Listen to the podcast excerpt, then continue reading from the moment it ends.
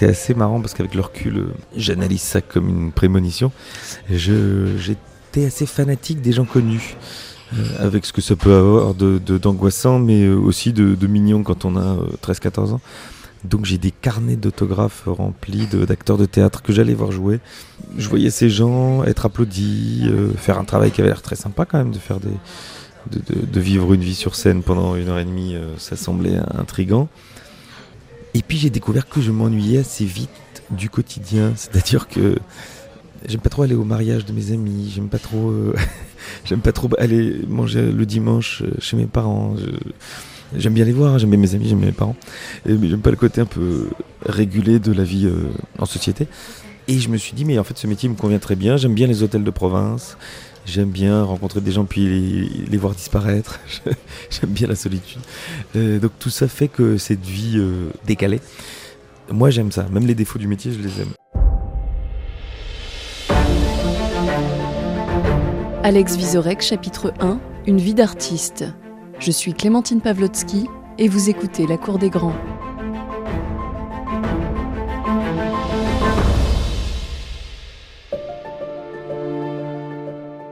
En allant à Florent, je m'étais un peu fait l'idée, et j'avais cette envie, de créer un, groupe, une troupe.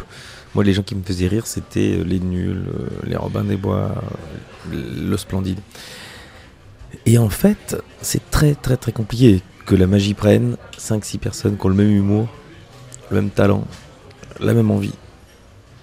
Je n'ai pas trouvé ça. En revanche, ce que je ne m'attendais pas à trouver, c'était euh, la main tendue d'un professeur, Stéphanie Bataille, qui se pose sur moi. Et ça, je l'ai trouvé. Euh, bien, bien chanceux suis-je. Euh, je crois que je lui avais donné envie de, me soutenir, hein, mais elle a été là tout de suite et elle m'a présenté des gens, elle m'a fait travailler, elle m'a expliqué ce que c'était qu'un début de carrière, elle qui l'avait vécu. Et on a avec elle euh, fait deux pas en avant, un pas en arrière. Et elle a toujours été là, même quand c'était deux pas en arrière. Et aujourd'hui, oui, c'est vrai que c'est ma, c'est mon mentor absolu, c'est ma, ma, ma, maman de théâtre, c'est ma soeur, c'est ma cousine, c'est ma metteur en scène.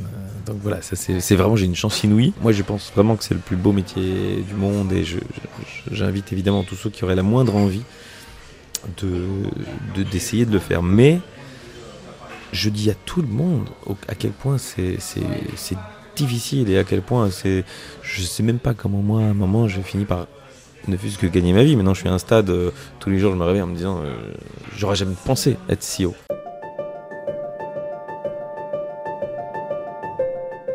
Je vais vous citer Eddie Barclay, une phrase que j'adore qui dit euh, Dans nos métiers, ne pas avoir de chance est une faute professionnelle.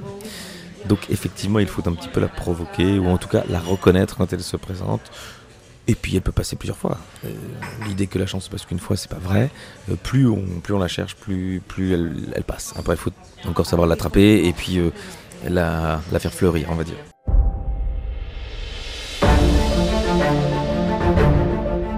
Alex Vizorek, chapitre 2 Un humoriste belge à France Inter.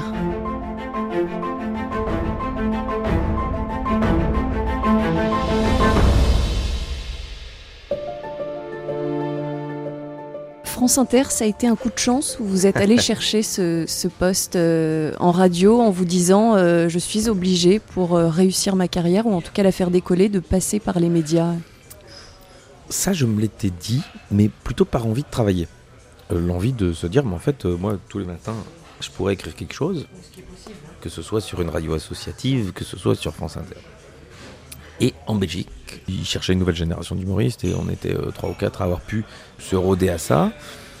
Et j'ai assez vite euh, eu des, bons postes. C'est-à-dire que assez vite, je me suis retrouvé dans la matinale de la première, c'est un peu l'équivalent d'Inter, où j'ai plutôt bien fait ça quand euh, il y avait des gros invités politiques. Et donc petit à petit, mon nom commençait à exister.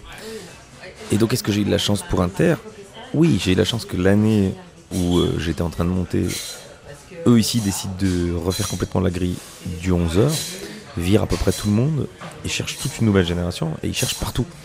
Un casting de, je sais plus, s'il y avait 45 humoristes. Et euh, on est une petite dizaine à sortir du casting. Donc voilà, toutes ces petites choses-là sont des mis bout à bout. Euh, J'avais l'expérience d'une chronique radio parce que ça faisait un an et demi, deux ans que je la faisais en Belgique. J'avais l'envie, j'avais un bon spectacle, ce qui permettait aussi aux gens quand ils venaient de, de se dire, mais en fait, il a des choses à raconter, il a un univers. Et puis, je, me suis plié en quatre pour venir euh, faire ce casting. J'ai essayé d'enlever les boules noires du pot de la chance, mais je vous cache pas que c'était un coup de bol euh, fantastique aussi. Puis la rencontre avec Charline, euh, bon bah on était tous les deux là, peut-être attendre la chance. Philippe Val nous accouple et, euh, et on crée ce- cette, cette émission, ou ce duo en tout cas, euh, qui euh, c'est ma deuxième euh, rencontre la plus importante euh, après Stéphanie Bataille, c'est c'est Charline Vanhoenacker. oui. Hier, Cyril Hanouna a invité les Gilets jaunes sur le plateau de Touche pas à mon poste et il a proposé de devenir leur porte-parole. Alors qu'on l'aime ou qu'on l'aime pas, faut admettre que le mec est fort. Parvenir à faire mieux que Nicolas Dupont-Aignan en termes de récup de mouvement, c'est fort, c'est fort. À l'approche des élections européennes, Alain Juppé, Jean-Pierre Raffarin et François Bayrou ont été reçus par Emmanuel Macron à l'Elysée. À tous les coups, c'était pour leur demander des conseils sur comment se remettre d'une belle branlée électorale à venir. On se permet, je pense, beaucoup beaucoup de choses, mais on essaye de pas le faire avec euh, agressivité. Ça, c'est une certitude. Et je pense que si je peux dire la même chose avec euh, gentillesse, sourire, que euh, en étant frontal et sec et désagréable, eh ben je choisis euh, plutôt le- de tourner autour du pot, mais quand même pour arriver dans le pot. Alex Vizorek, chapitre 3. Salut les terriens, les débuts à la télévision française.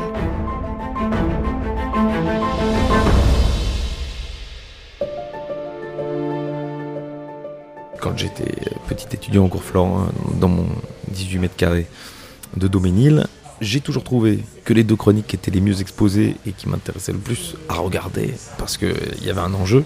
C'était euh, Stéphane Guillon chez Ardisson, puis c'est devenu Gaspard Proust, et euh, Nicolas Bedos chez euh, Ruquier. Et à l'époque, c'était pas lui, c'était même Jonathan Lambert. euh, Mais dans ces deux émissions-là, il y avait des gros invités, beaucoup de public, et la vraie occasion de, de dire pendant 10 minutes ce qu'on avait envie de dire. Donc quand j'ai eu l'occasion d'avoir un de ces deux Graals pour moi, euh, je n'ai pas réfléchi du tout. euh, j'ai dit oui, j'ai dit à mes anciens employeurs que c'était irrefusable euh, par l'exposition. Passer après Guillaume et Proust, c'est très classe pour moi parce que ça me mettait avec des vrais humoristes de scène, ce qui est mon métier d'abord. Et puis c'était mieux payé. Il y avait rien qui était, qui était moins bien.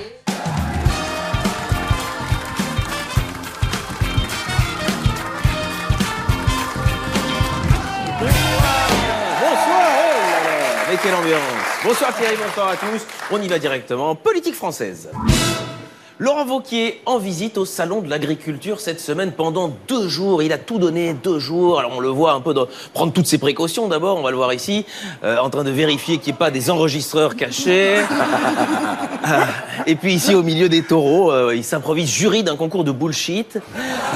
C'est une blague, euh, il faut avoir une petite notion d'anglais. Moi j'ai toujours dit que mon humour et ma personnalité euh, se situaient entre le théâtre de l'Odéon et euh, le Parc des Princes. C'est-à-dire que j'adore aller voir un match de foot euh, en buvant de la bière et en, lisant l'équipe. Et j'adore lire Télérama et choisir d'aller voir les 3 T au théâtre de l'Odéon, mise en scène par des gens brillants. Donc j'aime bien moi cette espèce de- d'être un peu un caméléon de la société. Chez Ardisson, je me suis permis de faire des trucs un peu plus. euh, quand j'avais des blagues de cul, par exemple, je sais que lui, ça le faisait un peu marrer, euh, que j'étais dans une bonne disposition pour faire ça, euh, que je- elles étaient mieux reçues là-bas, là où euh, bah, le matin à 8h55, bon, vous avez peut-être pas envie de- d'entendre une blague sur la double peinée. Bon, et Charline préfère les blagues sur les sous-secrétaires d'État.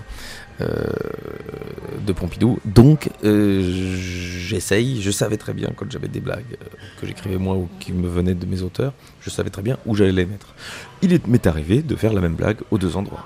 Vous disiez ou de mes auteurs, ça veut dire qu'à la télévision, vous aviez des, personnes qui. Seul Même sur France Inter, ouais, vous avez des gens qui écrivent pour vous?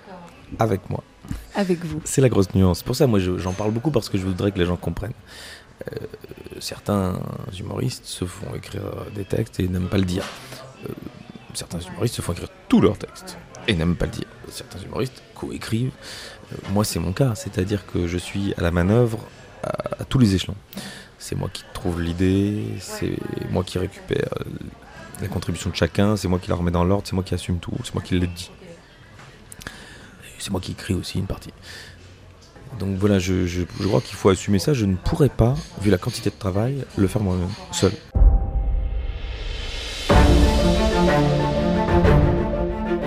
Chapitre 4 Alex Vizorek est une œuvre d'art, le One Man Show.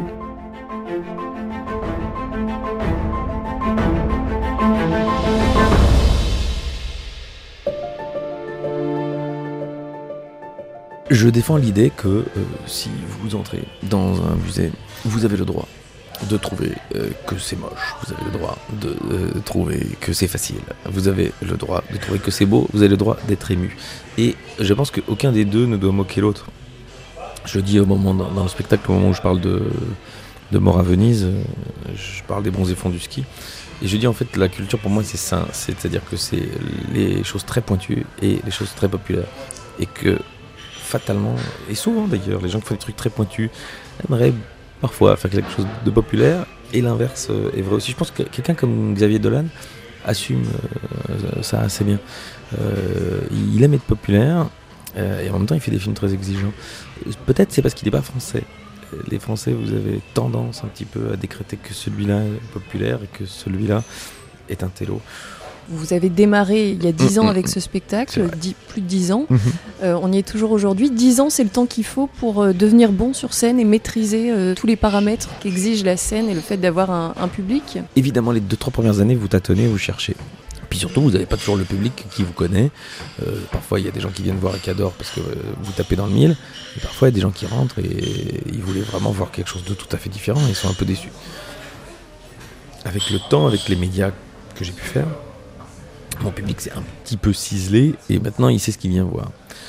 Mais je dirais que pour la qualité du spectacle et pour la qualité de moi en tant qu'acteur de ce spectacle, il y a 3-4 ans, 3 on va dire, j'étais déjà. Le spectacle il a plus tellement, tellement changé. J'ai vraiment vissé des trucs, je m'amuse encore plus parce que je le maîtrise. Mais euh, cette année, on va dire que c'est peut-être euh, peut-être ça qu'il faut pour euh, que maintenant je sois tout à fait à l'aise avec l'idée que c'est mon métier. En revanche, euh, je vais faire un nouveau spectacle, je vais devoir dire 1h20 de nouvelles choses et je suis très très angoissé. Alors je sais maintenant ce que c'est de le faire, mais j'ai ce même vertige de est-ce que je vais arriver à le faire deux fois? Et donc enthousiaste parce que ça fait 10 ans que je raconte la même chose, donc ça me donne envie de raconter d'autres trucs, mais, mais quand même, cette je, suis sûr que je ne serai pas bon pendant euh, les euh, quatre premiers mois de, mon spectacle qui arrive. Je je devrais pas le dire parce qu'il y a des gens qui vont venir me voir. Après, je pense que c'est quelque chose de touchant de voir un artiste aussi en recherche. Donc voilà, je vais faire des petites salles pour le, pour le chauffer. Et en septembre 2020, je serai à l'œuvre et j'espère qu'à ce moment-là, il sera prêt. Vous allez euh, parler de culture là aussi ou vous changez totalement de, sujet? Non, j'ai hésité à parler de science, à parler de philosophie. Mais j'ai trouvé un sujet plus transversal qui va me permettre de parler un peu de tout ça. Et donc de culture aussi. Et je, crois que faire être une œuvre d'art 2, c'était possible.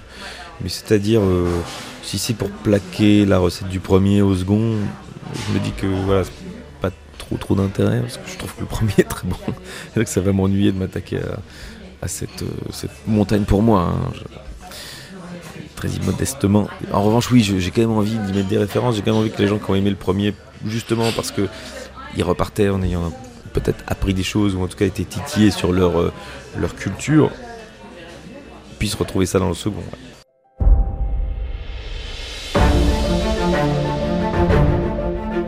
Alex Vizorek, chapitre 5 L'amour de la scène.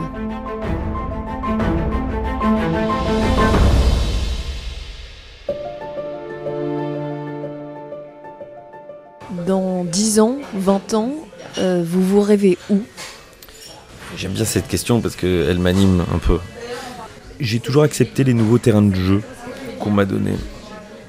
Quand je dis terrain de jeu, c'est qu'à un moment on vous dit bah, tu veux pas faire euh, une chronique télé, ok, bon, on trouvera bien quelque chose à raconter. Tu veux pas faire euh, les Magritte, les Molières, on trouvera bien quelque chose à raconter. Tu, euh, veux pas venir faire le comédien, bah, Si on m'a demandé, j'ai pas le syndrome de l'imposteur, c'est pas de ma faute si je suis mauvais, c'est quelqu'un qui m'a choisi.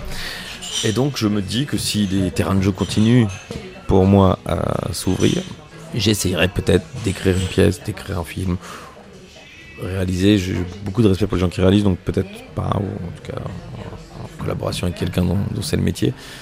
Euh, mais qui sait, aujourd'hui, je, me rends compte qu'en fait, euh, si, on y met du cœur et si on a envie, euh, je pense pas que je ferai un grand album de, de, chansons. Mais sait-on jamais? Si demain je veux chanter des chansons d'amour, c'est mort. En revanche, si je veux chanter des chansons un peu comiques, les gens pourraient me suivre. Je crois qu'il faut pas essayer de. Moi, j'aurais rêvé être euh, Neymar dans l'absolu. Mais il y a un moment, il faut aussi s'admettre que ça, c'est foutu, quoi. J'aime bien jouer de temps en temps, mais c'est foutu. Et donc, euh, je crois qu'il faut aussi choisir des échelons euh, à, sa portée. Et puis après, plus on monte, bah, peut-être plus il y aura des échelons dont on n'avait pas du tout prévu l'existence et qui vont se, présenter à nous. Donc dans dix ans, je ne sais pas, vous viendrez me faire réécouter cette bande et peut-être je serai assureur du côté de Roubaix. Euh, je salue les gens du Nord. Non mais vraiment, voilà, il y, a vraiment ça. Après, mon plaisir, c'est la scène et l'écrit. Donc j'espère que dans dix ans, j'aurai encore l'occasion de gagner ma vie et de raconter des choses avec ça.